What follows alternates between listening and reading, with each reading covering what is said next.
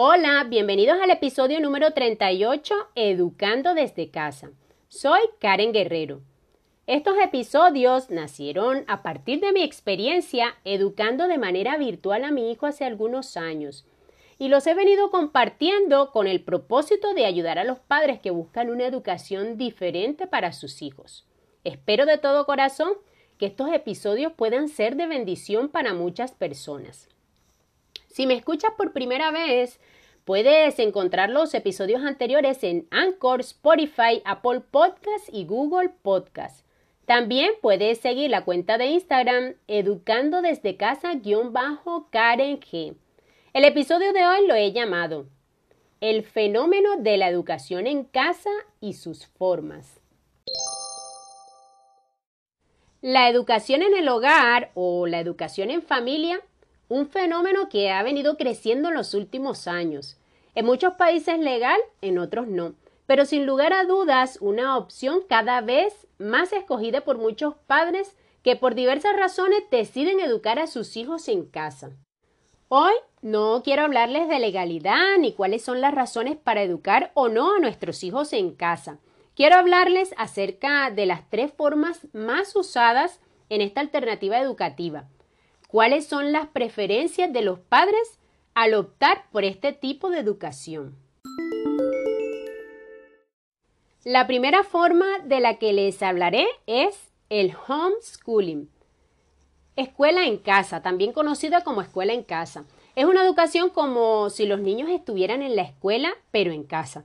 A través de esta alternativa, los niños se ciñen a un currículo, un programa tradicional donde deben entregar en tiempos determinados sus actividades o sus tareas y reciben unas calificaciones.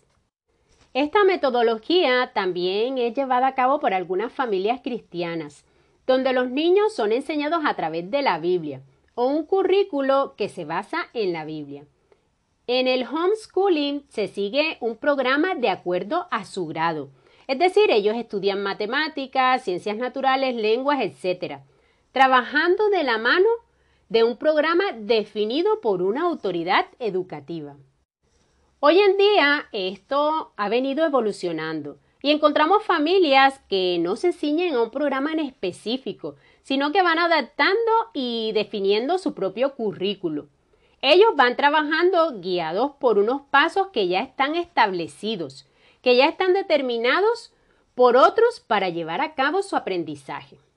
El homeschooling podríamos decir que es lo más cercano a lo que estamos acostumbrados y lo que a la mayoría de las personas le parecería lógico al llevar a cabo la educación de sus hijos desde casa.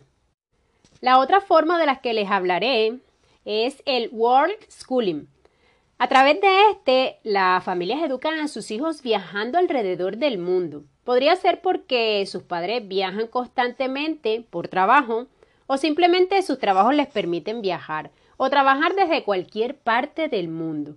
Y los niños van aprendiendo de las riquezas culturales que puede ofrecerles cada región, cada cultura. Ellos adquieren su aprendizaje a través de la maravillosa aventura de viajar por el mundo. Y el último del que les hablaré, considero que en algunos países podría ser el más perseguido, el menos aceptado. Creería que este sí que derriba toda forma tradicional a la que estamos acostumbrados a educar. Pero la realidad es que era la forma en la que se educaba hace muchos años atrás y en la que muchos genios llegaron a desarrollar grandes inventos para la humanidad. Y es el unschooling. A través de este, los niños son los que van decidiendo qué es lo que quieren aprender. Nadie les impone qué aprender.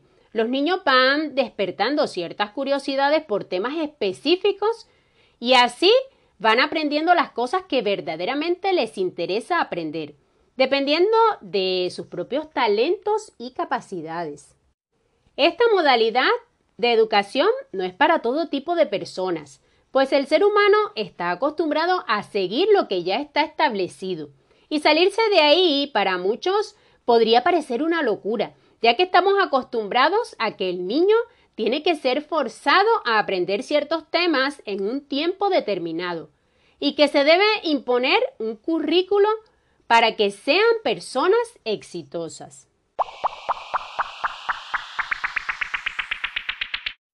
Estas son las tres formas de educar en casa más usadas que quería compartirles. El homeschooling, el world schooling y el unschooling. Espero que este episodio te haya gustado y haya servido de bendición para tu vida.